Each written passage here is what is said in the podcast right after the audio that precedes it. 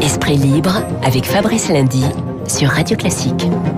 8h42 sur Radio Classique. Euh, bonjour Alexandre Devecchio. Bonjour.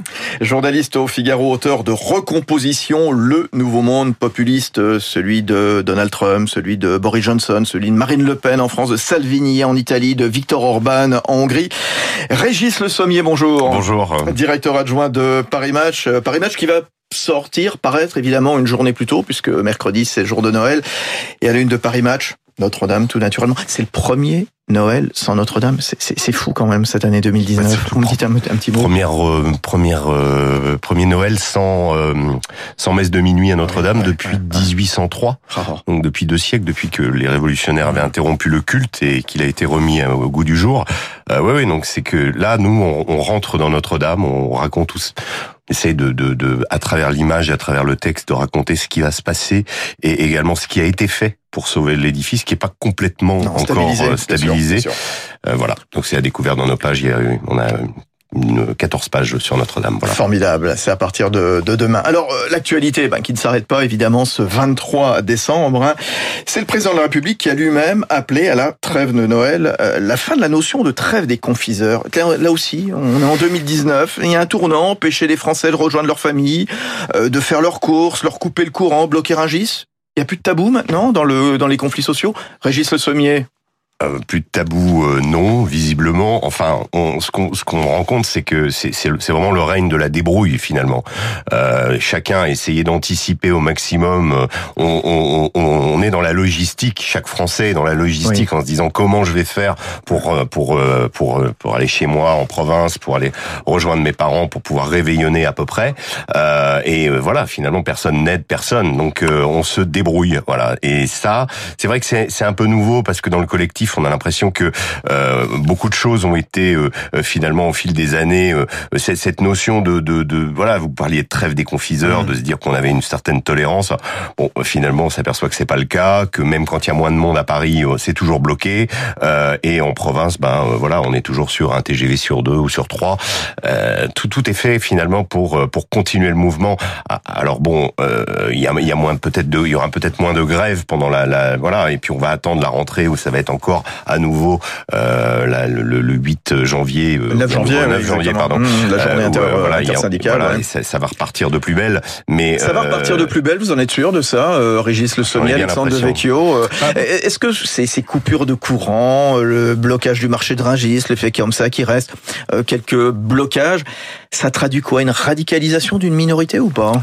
Non, moi je, je, crois que c'est pas si nouveau que ça. En réalité, en cas de conflits sociaux durs, euh, une grève, je pense que ça s'arrête pas. Euh, on peut le regretter, trouver que c'est dommage, injuste, etc. Mais euh, stratégiquement, du point de vue des syndicats, euh, je suis pas sûr qu'ils avaient autre chose à faire s'ils voulaient continuer. D'ailleurs, l'année dernière, souvenez-vous, il y avait les, les, les, gilets jaunes et la problématique pour eux était la même de continuer à manifester pour pas que le, le mouvement s'arrête. Donc, je crois que c'est pas nouveau. Ça traduit aussi le fait que les syndicats ont accumulé quand même beaucoup de défaites ces dix dernières années. Depuis 2005, je crois, et le retrait du CPE, ils ont eu finalement aucune aucune victoire, et donc ça, ils sont obligés d'adopter une position maximaliste car, car ils jouent leur survie finalement. Alors vous nous dites les syndicats jouent leur survie et face à ces syndicats, quelle est la, position de l'exécutif? Comment il s'en sort? Comment est-ce qu'il va sortir de cette affaire, de ce conflit Il ira jusqu'où On a entendu encore, c'était hier dans le JDD, Laurent Pietraszewski dire pas question de revenir sur les régimes spéciaux. Régis Le Sommier.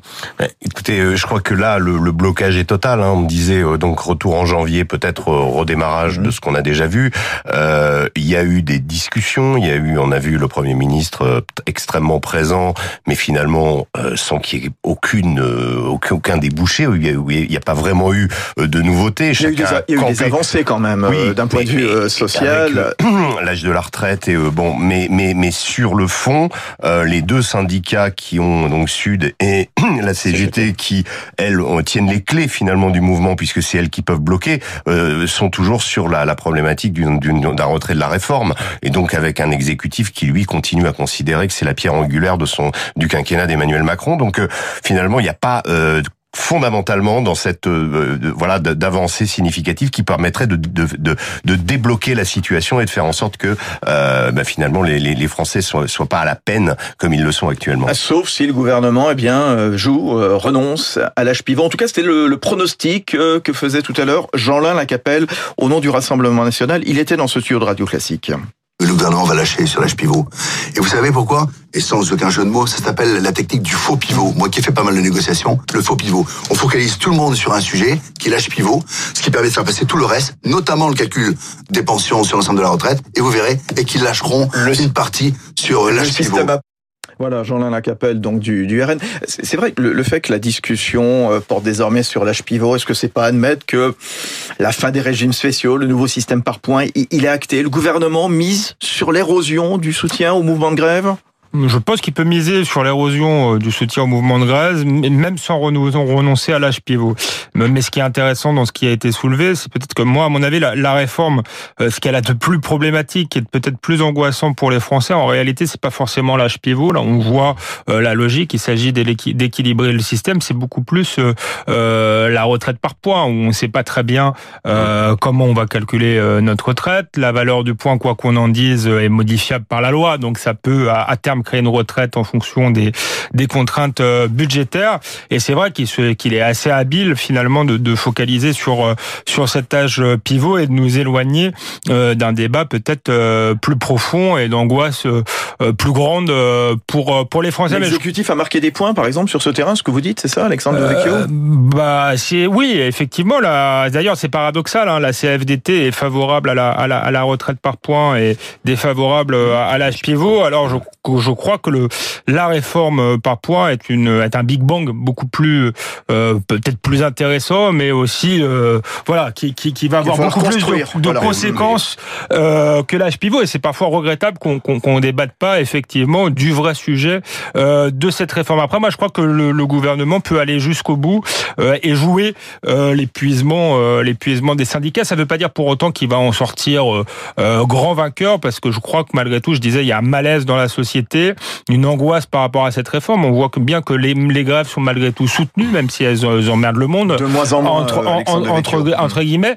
Donc je suis pas sûr que, que le gouvernement pourra euh, bomber le torse, mais ça lui suffira à consolider ses, ses 25%, son socle. Régis Le Sommier. Moi, je crois que cet âge pivot, justement, il a été effectivement, je suis assez d'accord avec l'idée que c'est un peu un, une sorte de point de focalisation sur lequel le gouvernement espère, et puis finalement, euh, euh, pour finir par céder peut-être. Mais en, en, tout cas, euh, il, faut il faut comprendre qu'avant, justement, c'est que, que le, débat se focalise là-dessus, il y a eu une véritable angoisse, justement, sur cette question du point, notamment au niveau des enseignants. Quand on regarde la, le suivi de la, la, première grève du 5 décembre au niveau des enseignements, c'était un enseignant sur deux, et ça dépassait largement le cadre des enseignants syndicalisés. Il y avait euh, voilà des, des, petits profs de province qui tout à coup, pour la première fois, faisaient grève à cause de ça. Le gouvernement y a répondu à votre avis aux enseignants. Euh, il y, en avait moins. On a vu le Premier ministre venir discuter avec des enseignants à Nancy il y a une dizaine de jours. Oui, mais je ne suis pas persuadé que cette angoisse justement sur le calcul des retraites mmh. et le fait que beaucoup de gens ont fait eux-mêmes leurs calculs et ont trouvé qu'ils étaient perdants, euh, que cette, euh, cette cette idée-là, elle soit complètement dissipée. Alors on s'est focalisé effectivement sur la question de l'âge pivot. Euh, maintenant, euh, est-ce que finalement ça va pas redémarrer? Et puis, euh, je suis pas persuadé non plus que la, la, France soit complètement sortie de cette espèce de crispation sociale dans laquelle elle est engoncée depuis un an, avec notamment les gilets jaunes, cette espèce d'accumulation de, de, de grogne qui, qui, qui s'est manifestée. Alors les, les, les, gilets jaunes, oui, c'était, mais les gilets jaunes, il y a l'idée de la récurrence, il y a l'idée d'être tous les samedis et que voilà, les, les choses continuent à se poursuivre. il, y a, il y a toujours cette espèce et d'espèces de soubresauts qui peuvent arriver à, et puis on ne sait pas peut-être que tout ça peut dégénérer à un moment. Euh, c'est ce qui est c'est ce qui est quand même on est quand même dans une situation euh, euh, en France très très délicate je trouve d'un point de vue social et d'un point de vue du, du, rapport entre l'exécutif et la population. Ouais, c'est ce, ce, que je disais tout à l'heure même en cas de victoire du, du gouvernement on sent qu'il y a une fracture générale entre le peuple et les élites qui à mon avis va de toute manière se creuser à cette occasion. Et si les syndicats sont épuisés, ça signifie que les corps intermédiaires, encore une fois, sont affaiblis. Donc ça fait dans le futur des confrontations de plus en plus dures entre le gouvernement et peut-être entre la rue avec de, nouveaux types de mouvements type gilet jaune comme on l'a vu la dernière fois. Qu'à un moment, souvenez-vous, un moment, le siège de la CGT ou un autre syndicat pouvait appuyer sur le bouton en disant, maintenant on arrête la grève. C'est plus le cas aujourd'hui. Bah non, ça n'arrive plus. Même pour les militants de la, même pour les militants de la CGT. Mmh. Après, j'indique une chose sur les régimes spéciaux. 75% des cheminots ne seront pas concernés par la réforme telle qu'elle est. On peut imaginer d'ailleurs que mmh. à la fin des négociations, finalement, les, régimes spéciaux soient quand même les grands vainqueurs de cette euh, de cette histoire-là, qu'on voit qu'on recrée certains euh, régimes spéciaux et que le les perdants soient ceux qui n'ont pas les moyens de, de faire grave. En tout cas, il y en a de régime spécial bah, qui aura vécu probablement, c'est celui d'Emmanuel Macron qui annonce qu'il renonce à ce régime.